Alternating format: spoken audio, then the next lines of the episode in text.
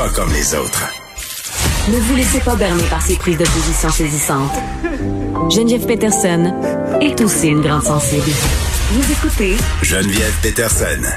Malheureusement, on a appris hier soir la mort de la jeune boxeuse Jeannette Zakaria Zapata. Qu'est-ce qu'on pourrait changer pour mieux protéger les athlètes des sports prompts euh, à des traumatismes crâniens? On est avec le docteur Dave Ellenberg, qui est neuropsychologue et spécialiste des commotions cérébrales. Docteur Ellenberg, bonjour. Oui, bonjour. Bon, évidemment, euh, tout le monde est vraiment très, très attristé de la mort de cette jeune athlète mexicaine qui avait seulement 18 ans, qui s'était pointée au Canada pour 1800 dollars, je le rappelle. C'est quand même euh, assez aberrant. Euh, d'un point de vue médical, euh, bon, je pense qu'on a tous euh, et toutes vu les images de ce combat entre cet athlète-là et Marie-Pierre Houle. Qu'est-ce qui a pu mener à ce que finalement cette jeune femme-là perde la vie? Oui, donc d'un point de vue donc la, du cerveau, de la, de la, neurologie, de la neuropsychologie, ce qu'on sait, c'est que il est fort possible que l'accident qui, a causé le, décès de Mme Zapata soit en lien avec une commotion cérébrale, mais une commotion cérébrale de trop. Donc, euh, on, sait que les commotions cérébrales ont un effet cumulatif. Et surtout, si on subit des commotions cérébrales sur une courte période de temps, euh, et, c'est ce qui est arrivé, par exemple, à la jeune joueuse de rugby qui avait 17 ans euh, en 2013, là, qui venait de la région de euh, d'Ottawa, euh, Rowan Stringer. Elle avait eu trois commotions cérébrales à l'intérieur d'une semaine. Sa troisième, qui était en fait plus petite même que les précédentes, ont mené à son décès d'une mm. façon très similaire. C'est que là, le cerveau, à, à partir après ces chocs multiples-là, va accumuler de la pression, donc de la pression intracrânienne, et ça peut causer vraiment une cascade d'événements qui mène à mm. l'enflure massive dans le cerveau. Dans la plupart des cas de ce syndrome second impact, ça peut mener au décès. Dans certains cas, les gens peuvent, peuvent survivre, mais restent avec de très, hmm. très graves séquelles. Fait que c'est cumulatif, finalement. C'est ce que je comprends. Mais on, on sait que, par exemple, dans le cas de Mme Zapeta, elle avait eu une commotion cérébrale en mai dernier. Oui. Euh, et on ne sait jamais réellement. Hein. C'est faux de croire qu'on se remet d'une commotion cérébrale en quelques semaines. Puis lorsqu'on n'a plus de symptômes, on est remis de la commotion. ça, c'est, vraiment une erreur, une grave erreur de croire que lorsqu'on se sent bien, que plus de maux de tête, tout ça, notre cerveau est revenu comme avant. Hmm. La science nous indique que c'est pas vrai. On peut voir avec l'imagerie de pointe que toujours un peu d'enflure cérébrale, même si sur le plan fonctionnel, on est bien, même s'il n'y a pas de symptômes. Et donc là, Mme Zapata a fait cette première commotion-là.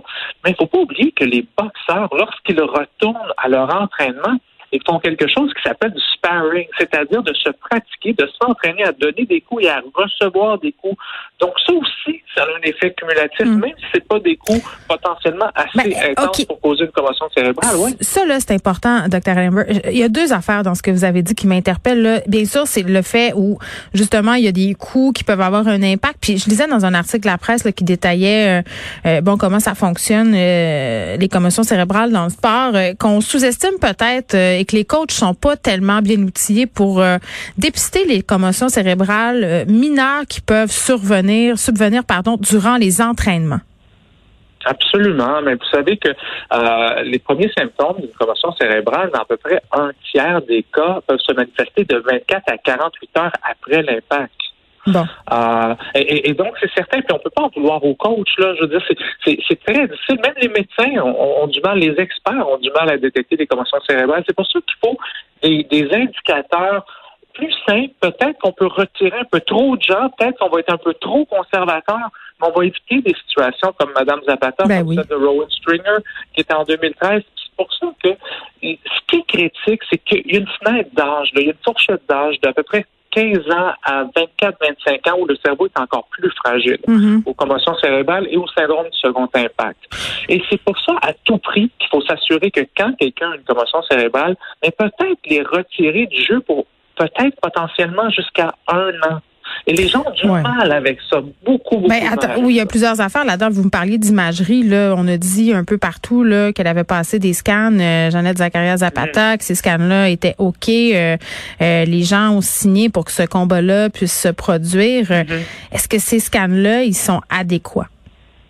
Ces scans-là ne sont pas assez sensibles pour détecter ce qui reste dans le cerveau de la commotion cérébrale. Ces scans-là sont excellents pour faire leur job, qui est de voir s'il y a un dommage important cérébral, tu sais, parce qu'il y a un segment cérébral, est-ce qu'il y a une grosse lésion, est-ce qu'il y a une enflure cérébrale? Hmm. Mais ça, c'est pas ça, une commotion cérébrale. Une commotion cérébrale, c'est un dérèglement de l'activité neuroélectrique et chimique du cerveau. Et ça, on peut le voir avec des technologies de pointe qu'on retrouve principalement en laboratoire, parfois en hôpital, mais qu'on n'utilise pas euh, et qui sont pas euh, qu'on ne demande pas à avoir dans le cas de euh, pour les boxeurs. C'est comme si on voulait les, les, remettre au jeu le plus vite possible. Euh, donc on, on, on, fait des tests de base puis on se dit ben c'est correct puis il y a la volonté aussi de l'athlète d'y retourner qui doit jouer. C'est une culture, tu sais qu'il faut changer. Puis je me demande dans quelle mesure là on a cette fin là qui est absolument horrible. Mais est-ce qu'on est-ce qu'on se parle des athlètes qui survivent à des commotions cérébrales et qui ont des séquelles permanentes? Vous en parliez un peu tantôt, mais pour quiconque a suivi un peu ce qui se passe dans la ligne américaine de football, euh, les joueurs qui ont eu plusieurs commotions cérébrales, ça peut avoir des effets majeurs sur leur vie. Il y a des, joueurs qui ont, ah. qui ont tué leurs femmes, leurs enfants, qui ont des problèmes de violence conjugale et qui ont des liens directs à faire avec ça. Là. Il y a des liens qui, sont faits avec ça, euh, en effet, l'encéphalopathie traumatique chronique et d'autres qui ont des syndromes post-commotionnels avec des symptômes qui persistent. Vous savez, une étude récente qu'on a publiée, euh, qui sort donc de, mon laboratoire de l'Université de Montréal, qui indique qu'un athlète sur quatre qui est retourné au jeu, que le feu vert du médecin pour retourner jouer, en fait, quand on lui fait passer des tests plus sensibles que ce qui, fait partie de la batterie régulière de la NHL, de la CFL et ainsi de suite, mm. mais un, athlète sur quatre, on, réalise qu'il n'était pas prêt à retourner au jeu, qu'il y a encore des séquelles de la convention cérébrale et qu'il ne devrait pas être sur le terrain. Mais est-ce qu'il y a des neuropsychologues qui sont impliqués dans ces processus-là? Est-ce qu'il y a des neuropsychologues, par exemple, qui suivent des équipes euh, sportives, euh, que ce soit au football ou, des boxeurs?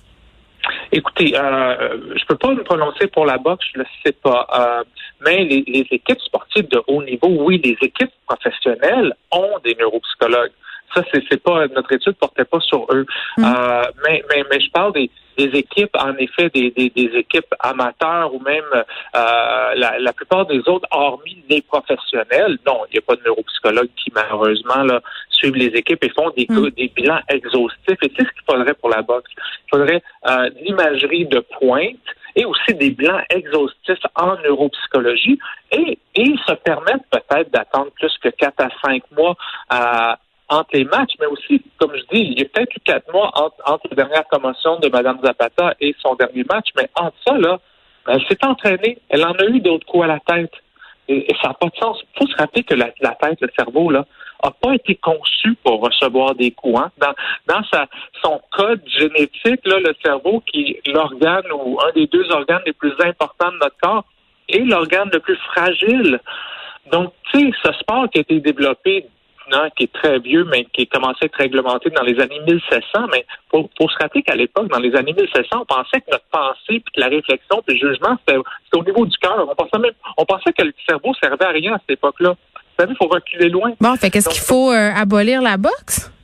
Ben, ben, je pense qu'il faut, en effet, il faut penser à, à repenser ce sport-là. Peut-être euh, de le rendre plus stratégique en éliminant complètement les impacts à la tête. Le cerveau n'est pas fait pour se faire boucher dessus. Ben, OK. Simple que ça. Euh, euh, si vos enfants voulaient faire de la boxe ou du football américain. Pas.